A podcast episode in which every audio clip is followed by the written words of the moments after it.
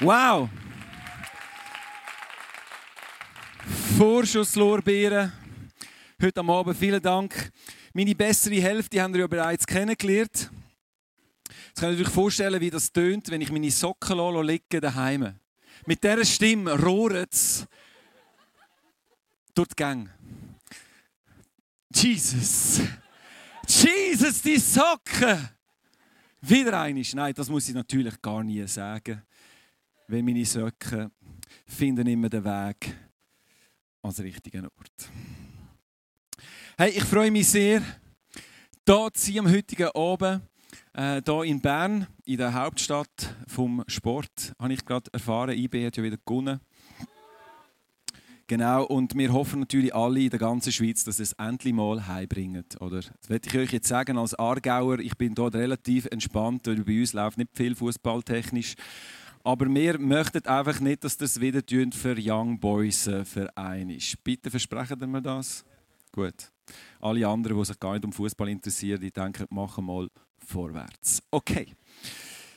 Hey, wir haben vor ein paar Wochen haben wir in Zürich eine Serie gehabt, über Jakob. Und die Serie hat den Untertitel äh, The Story is not over yet.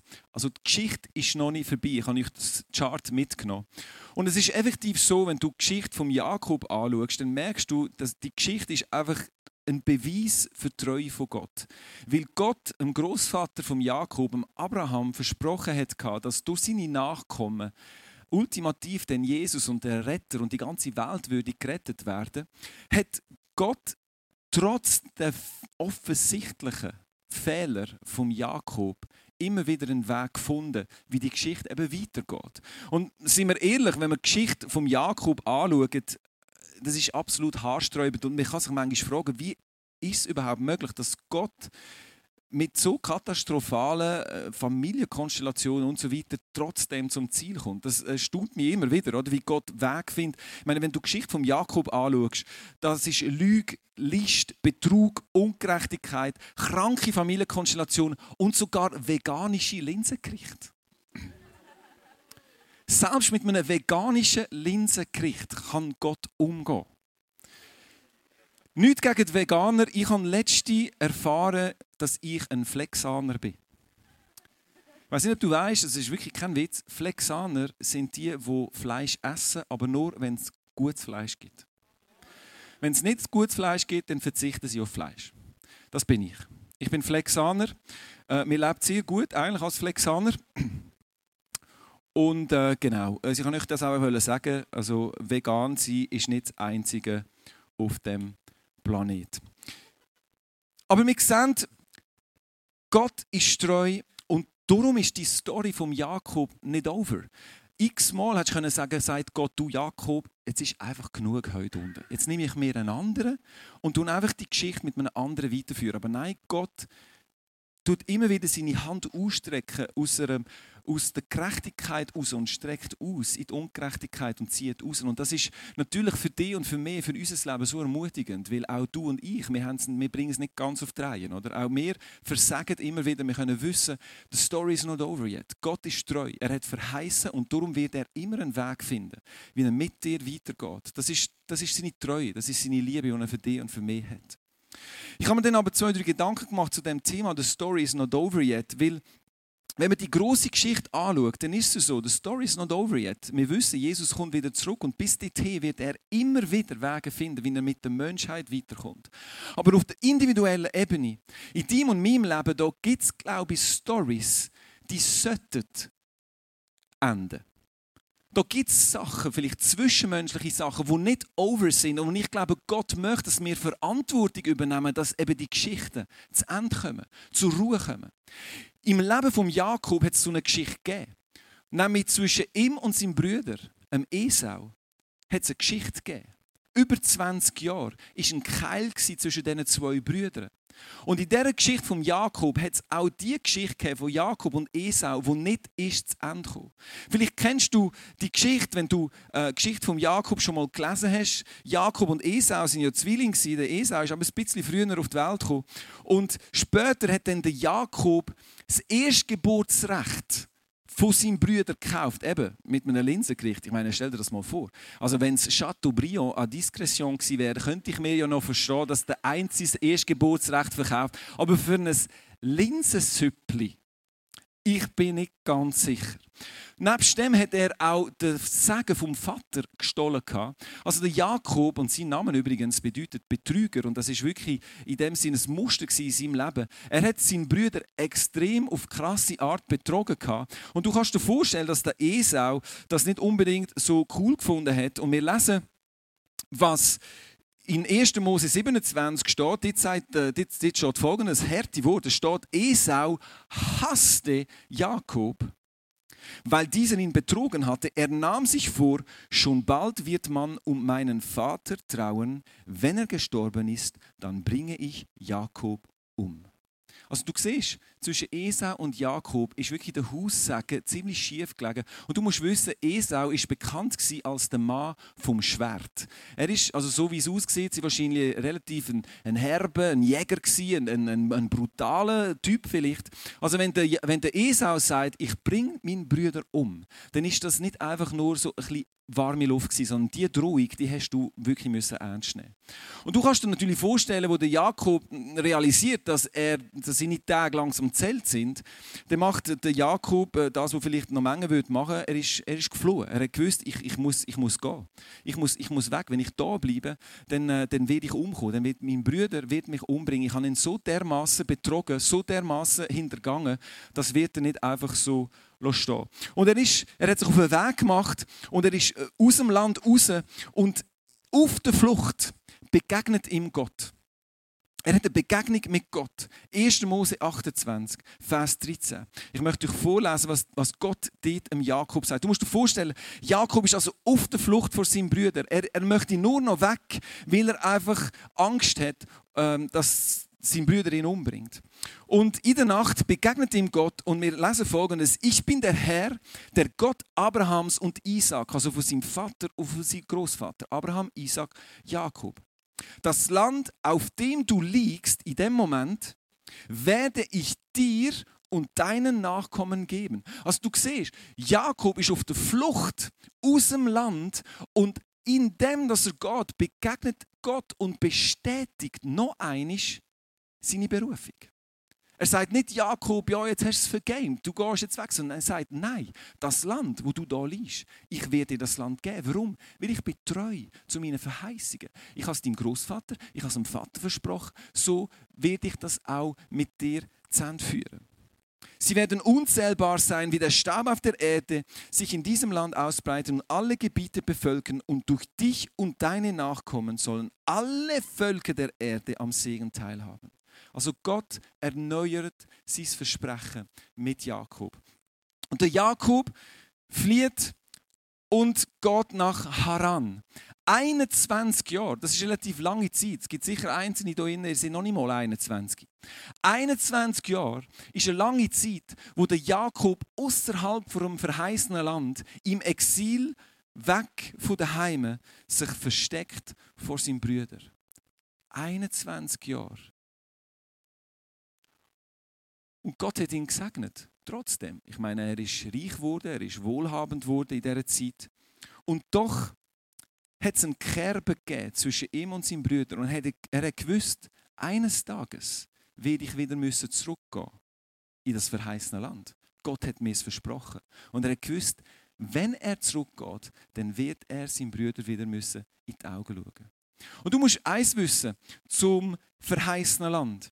Wenn in der Bibel vom verheißenen Land geredet wird, dann wird häufig missverstanden, dass das verheißene Land so ein Bild ist für das Paradies, oder? Das Volk von Gott ist rausgeführt worden aus Ägypten durch die Wüste und dann ins verheißene Land. Ist wie das Bild von Gott, wo uns aus der Sünde rauszieht und wir gehen dann durchs Leben und am Schluss landen wir im Paradies.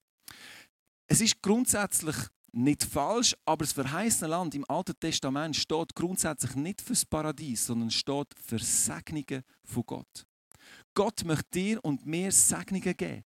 Auch für die Ruhe von Gott. Er möchte uns Ruhe geben. Ein Ort, wo unsere Seele kann zur Ruhe kommen. Und das ist das verheißene Land. Das ist das, wo jeder von uns, wo Gott uns möchte geben. Das ist unsere Berufung. Das ist das, wo Gott uns vor die Füße stellt. Aber wie vieles, wo Gott uns gibt, Es gibt Segnungen, die kannst du in deinem Leben verpassen, wenn du nicht die Schritte gehst, wo Gott von dir verlangt in deinem Leben. Im Volk von Gott ist es genau so gegangen. Du kennst vielleicht die Geschichte. Die zwölf Spionen sind ins Land rein, zehn sind zurückgekommen und haben gesagt, oh, das Land, das können wir gar nie einnehmen, die Völker die sind viel zu groß. Und zwei haben gesagt, mal, Gott macht es mit uns. Und aufgrund von dem hat das Volk nicht ins Land hinein können. Und Gott sagt ihnen, die ganze Generation muss in der Wüste sterben, ohne dass sie ins Land hineingehen. Was heißt jetzt das? Sind die für immer verloren gewesen? Nein. Wenn du dich genau nachliest im Alten Testament, sagt Gott, ich habe dieser Generation vergeben. Und trotzdem werden sie nicht ins Land hineinkommen. Also du musst verstehen, Gott hat ihnen vergeben. Es ist also nicht, dass sie ihre Errettung verloren haben, weil sie ungläubig sind. Aber die Segnungen, die sie vor ihren Füßen hatten, ist an ihnen vorbeizogen, weil sie nicht Glauben gezeigt haben und nicht in das hineingegangen sind, wo Gott für sie hat parat hatte das lesen wir im Hebräer 3. Dort heißt, so habe ich in meinem Zorn geschworen, niemals sollen sie in das verheißene Land kommen, nie die Ruhe finden, die ich ihnen geben wollte. Schau, ich glaube, es gibt Segnungen parat für dies und mein Leben. Es gibt Segnungen, wo Gott parat hat für dich. Aber wenn du meinst, dass die Segnungen einfach so per Zufall in dein Leben hineingehen, dann muss ich dich enttäuschen. Es ist nicht so, dass einfach du von einer Segnung in die andere hineinstolperst. Ich glaube, es gibt Sachen in unserem Leben, wenn wir die nicht lösen, dann werden wir gewisse Sachen in unserem Leben einfach nicht erleben. Verstehst du, Jakob hat gewusst, wenn er in das verheißte Land möchte zurückgehen, dann muss er seinen Brüdern in die Augen schauen.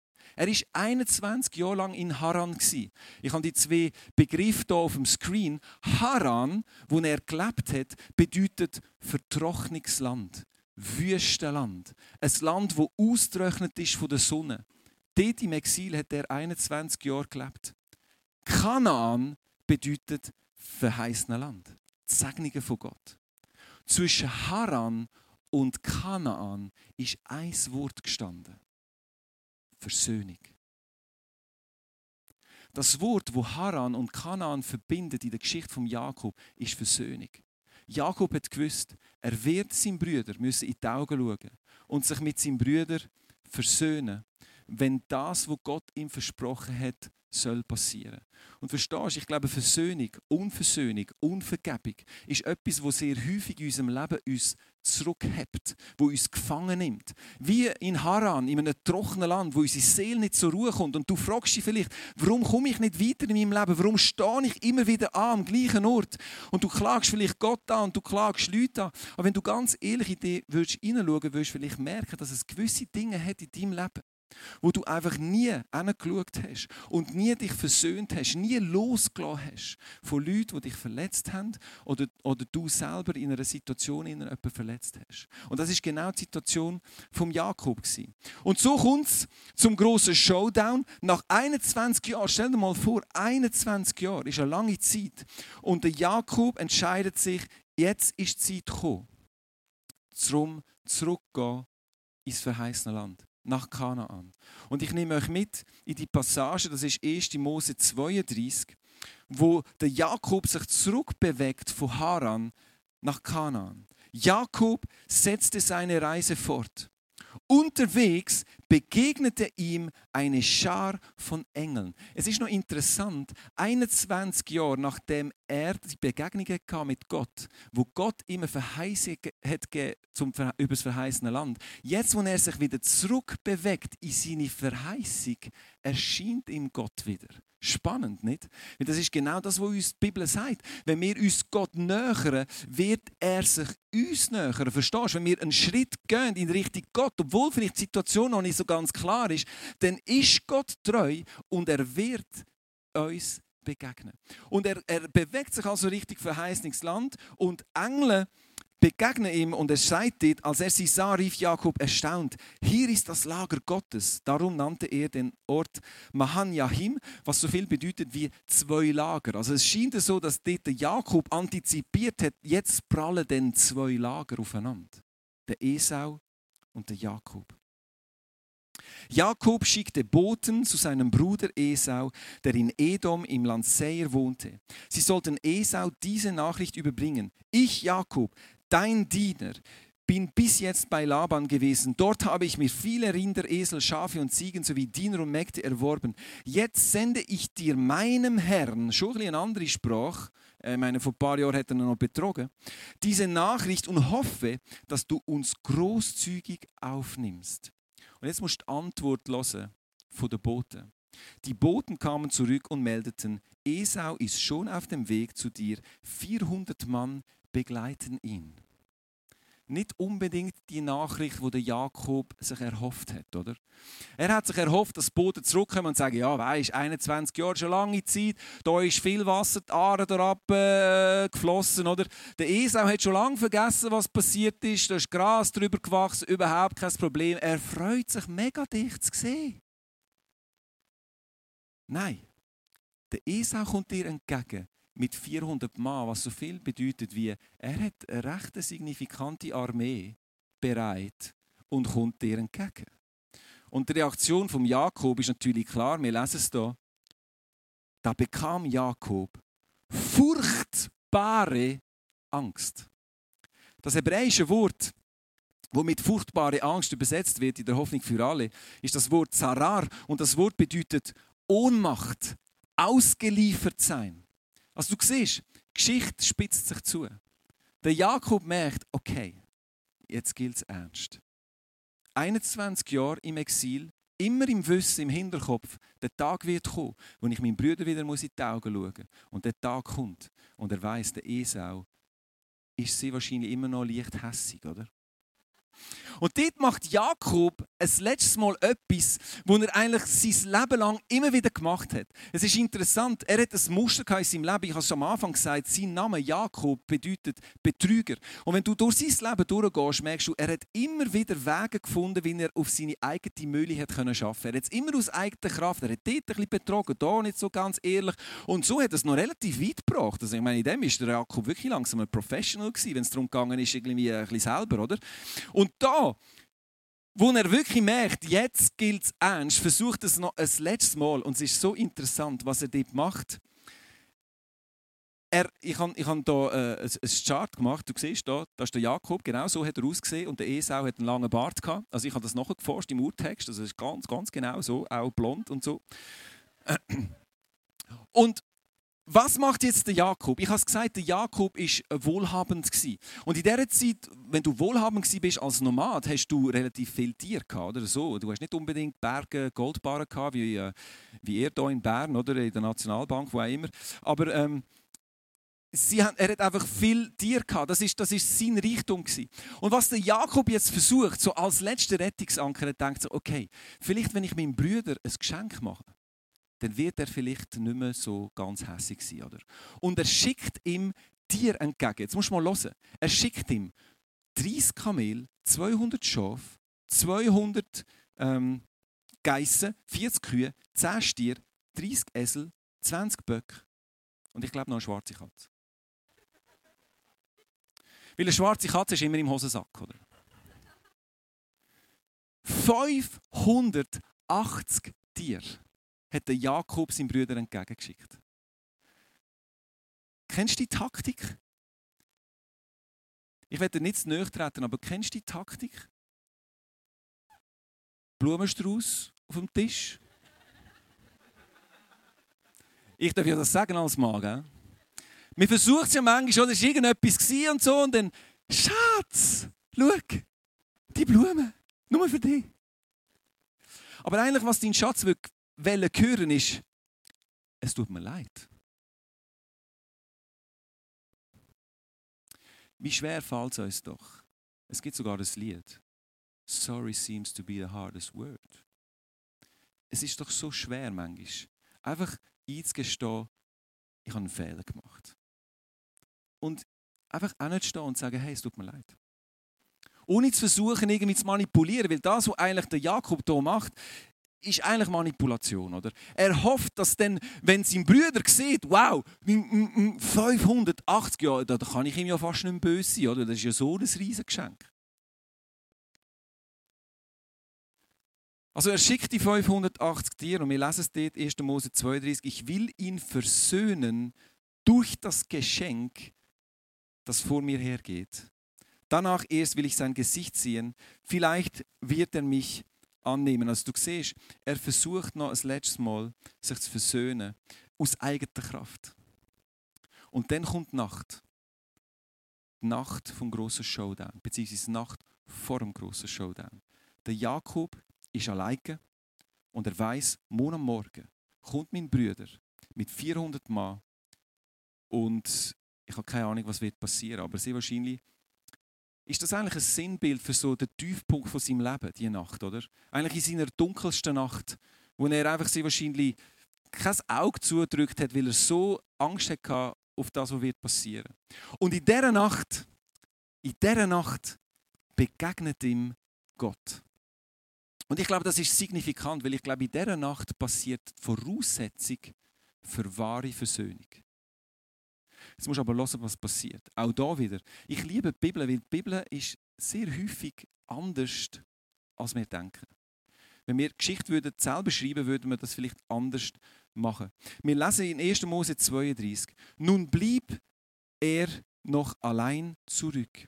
Plötzlich stellte sich ihm ein Mann entgegen, Bibelausleger gehen davon aus, es war ein Engel gewesen, oder sogar Gott höchstpersönlich oder äh, Jesus, wo im Alten Testament ja ein paar Mal auftreten ist. Auf jeden Fall ist das, ist das äh, eine göttliche Gestalt gewesen. Kämpfte mit ihm bis zum Morgengrauen. Als der Mann merkte, dass er Jakob nicht besiegen konnte, gab er ihm einen so harten Schlag auf das Hüftgelenk, dass es ausgerenkt wurde. Jetzt, muss, jetzt habe ich einfach eine Frage. Jetzt, der Jakob ist am Tiefpunkt von seinem Leben, oder? Der hat einfach nur noch Schiss. Gott begegnet ihm und wenn ich jetzt Gott wäre, dann hätte ich vielleicht ein Feuerchen gemacht, zwei Servola genommen und dem Jakob gesagt, komm Jakobli. Es kommt gut. Komm, wir wärmen uns jetzt ein bisschen an diesem Feuer. Wir nehmen einen Servola, vielleicht noch einen Punsch, tun ein bisschen Mut antrinken, oder? Weil morgen ist der grosse Tag. Und ich werde dir sagen, ich bin mit dir, ich bin für dich, ich werde kämpfen mit dir. Hab keine Angst, Köbeli, oder? So würde ich mir das vorstellen. Aber jetzt, der Jakob ist in seinem tiefsten Tief. Gott kommt und renkt ihm ein Gelenk aus. Was ist das für eine Geschichte? Das ist doch nicht logisch. Und schaffen ein paar im äh, Pflegeberuf heute Abend?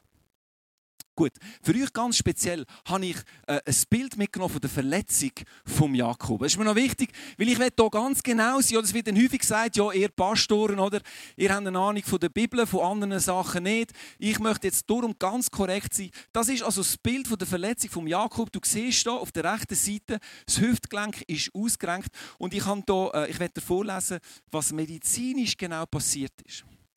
Die rechte Hüfte ist luxiert und steht dorsokranial des Acetabulums, kranial des Hüftkopfes, sind Teile des hinteren Pfannenrandes erkennbar.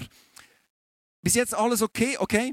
Zusätzlich sind im Acetabulum Teile des abgescherten Femurkopfes dargestellt. Gut? Korrekt, oder? Für alle die, die im Pflegeberuf sind, ist gut, he? richtig gesagt. Schau, grundsätzlich, ich komme ja nicht raus, oder? In Medizin, ich gebe es zu.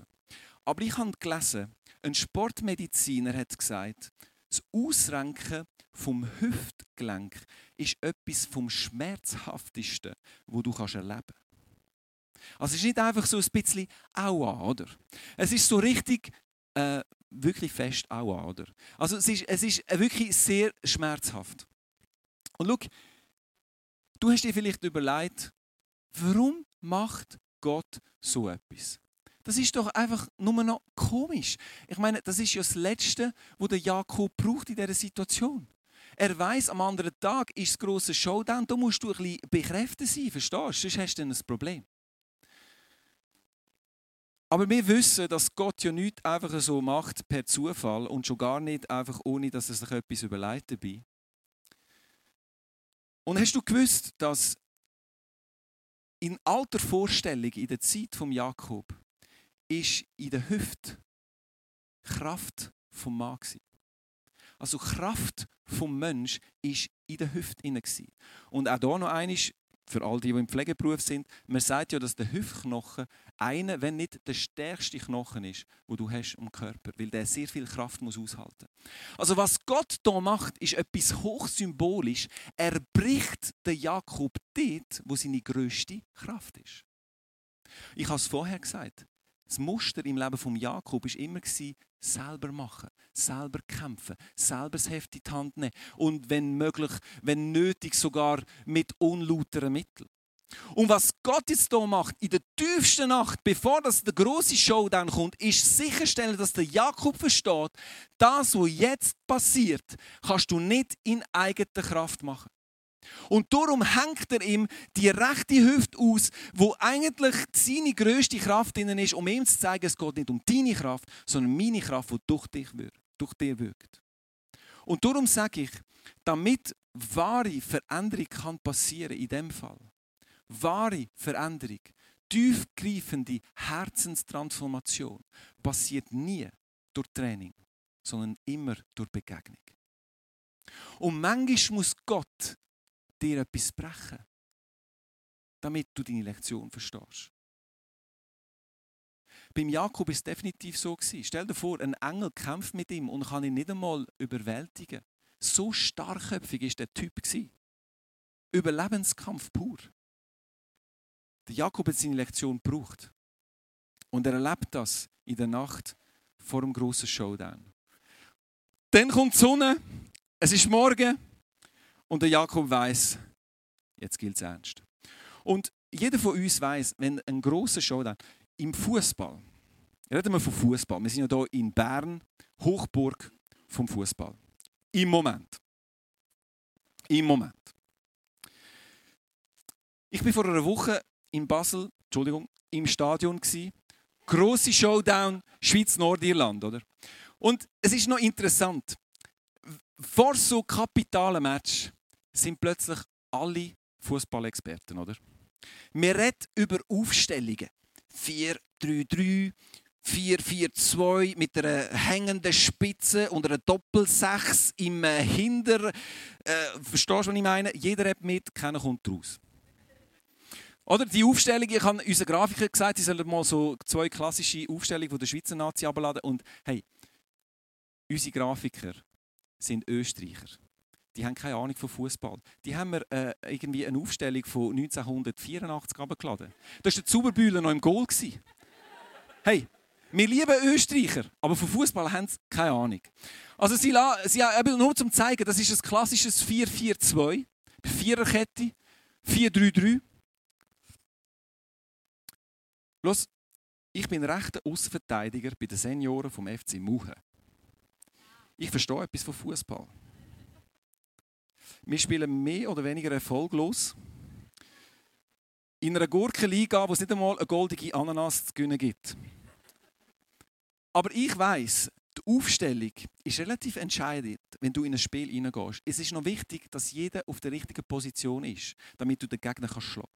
Warum erzähle ich das? Nicht, weil ich heute über Fußball reden sondern der Jakob macht auch eine Aufstellung, bevor er seinem Brüder begegnet. Das ist wirklich fast skurril, aber ich nehme euch mit in diese Stelle. Es gibt wirklich Stellen in der Bibel, die sind mega lustig. 1. Mose 33. Kaum war Jakob weitergezogen, da sah er auch schon Esau, wie er mit 400 Mann anrückte. Sofort stellte er seine Kinder zu ihren Müttern. Die beiden Mägde mit ihren Kindern mussten vorangehen. Dahinter kam Lea mit ihren Kindern und ganz am Schluss Rahel mit Josef. Also das klassische 652. Ich habe es euch mitgebracht. Er hat also klassisches 6-5-2 Aufstellung gemacht.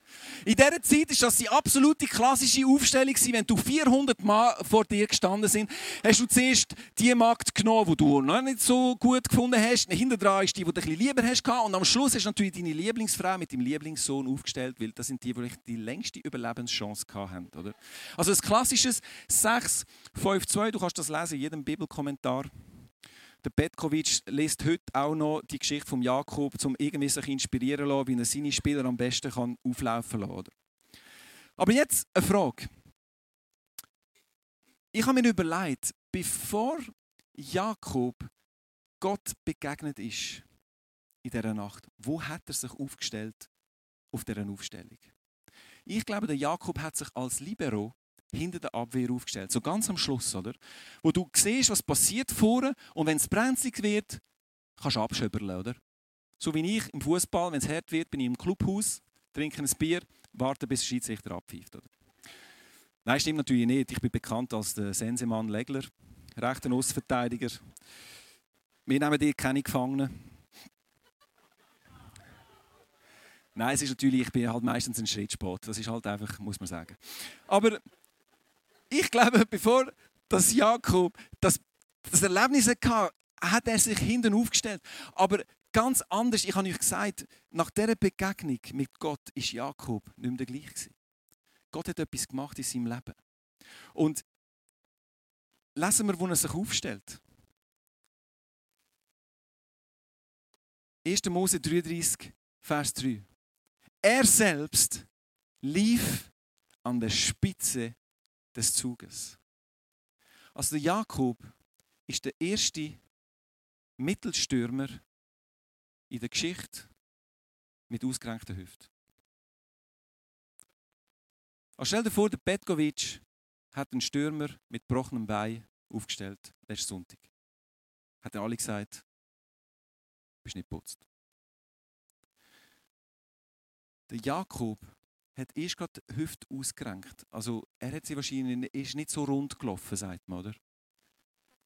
Sie wahrscheinlich ist er nicht, nicht mehr gerade so sehr mobil gewesen, oder? Aber weißt du was? Er stellt sich vorher hin und das erste Mal in seinem Leben kann er nicht absäckeln. Verstehst du? Das erste Mal in seinem Leben steht er dort und übernimmt Verantwortung für sein Leben. Und das Leben von seiner Familie, die hinter dran ist übrigens. Du nimmst nie nur Verantwortung für dich selber, sondern auch für die, die dir nachfolgen. Also du siehst, das ist hochsymbolisch. Der Jakob, der hinkende Jakob, steht vorne hin und weiß, gehauen oder gestochen. Das Mal säckle ich nicht mehr ab. Es geht nicht mehr um mich. Es geht um das, was Gott jetzt möchte tun in diesem Moment. Und er vertraut darauf, dass Gott die Geschichte löst für ihn. Und was dann passiert ist, ist bewegend, wenn du dir überlegst, das Letzte, was er von seinen Brüdern gehört hat, ist, ich bringe dich um. 21 Jahre später treffen sie sich wieder. Und wir lesen, er ist also vorher, er hat sich siebenmal verbeugt, was zeigt, dass er wirklich, äh, das hast du nur von einem König gemacht, dich siebenmal äh, verbeugt. Und dann lesen wir, dann rannte der Esau rannte Jakob entgegen, fiel ihm um den Hals und küsste ihn. Beide fingen an zu weinen. Schau, Versöhnung braucht immer zwei Seiten. Es braucht die eine Seite, wo, wo zugeht, dass sie, dass sie betrogen hat und um Vergebung bittet, aber es gibt dann auch die Seite, die bereit ist zu vergeben. Und wir kennen nichts von dieser Geschichte vom Esau. Verstehst du? Die 21 Jahre Esau, von diesen 21 Jahren lesen wir nichts in der Bibel. Ich habe eine Vermutung, dass der Esau auch eine Gottbegegnung hatte. Dass er von dem Ich bring dich um zu dem Umarmen, da ist etwas passiert. Der Esau hat eine Bereitschaft gehabt, seinen Brüdern zu vergeben. Und es war nicht wegen der Tier. Weil er lehnt die Tiere ab nachher. Er sagt nicht, hey, ja, wegen diesen 580 Tieren gebe ich dir jetzt einen Kuss. Die Tiere haben ihn nicht interessiert. Aber dort passiert, und mir sagt, das ist eine der schönsten Versöhnungsgeschichten in der ganzen Bibel, die hier passiert. Etwas, was eigentlich unmöglich ausgesehen hat, wird hier möglich. Weil zwei bereit waren, einen Schritt aufeinander zu gehen. Und sie, sie versöhnen sich dort und verstehst, Esau und Jakob sind nicht beste Freunde geworden. Sie sind ja nicht von denen an äh, zusammengeklebt, bis äh, wenn sie nicht gestorben sind, dann leben sie heute noch. Das ist nicht so die Art von Geschichte. Sondern sie sind nachher wieder auseinandergegangen. Der eine ist in die Richtung, der andere ist in die andere Richtung. Aber was denn der Jakob als erstes macht nach dieser Versöhnung, ist signifikant. Und mit dem Vers möchte ich enden heute Abend. Wir lesen in 1. Mose 33, 17. Jakob zog nach Sukkot. Und was hat er dort gemacht? Dort baute er ein Haus. Verstehst du? Für einen Nomad wie der Jakob bedeutet ein Haus bauen, ich bin angekommen. Ich bin zur Ruhe gekommen. Ich bin jetzt am Ende vom Weg. Und das ist das, was ich am Anfang gesagt habe. The story is not over yet. Der Jakob war rastlos, bis er die Schritt der Versöhnung gegangen ist. Und dann ist er bereit ein Haus zu bauen und sich niederzulassen. Und das ist so ein starkes Bild geistlich für dies und mein Leben. Verstehst du, Unversöhnung ist etwas, das uns so gefangen nimmt, wo uns so rastlos auch werden dass wir sehr häufig unsere Seele und unser Herz gar nicht zur Ruhe kommen können. Bis wir uns versöhnt haben oder bis wir vergeben haben. Unvergebung, Unversöhnung ist etwas, das uns so stark festnimmt, dass wir zum Teil gar nicht wirklich dorthin kommen, wo Gott uns möchte haben, nämlich in seine Ruhe, in sein Sagen, wo wir können sagen, ich bin angekommen, ich bin da in dieser Beziehung. Da ist gut, da ist nichts mehr zwischen uns.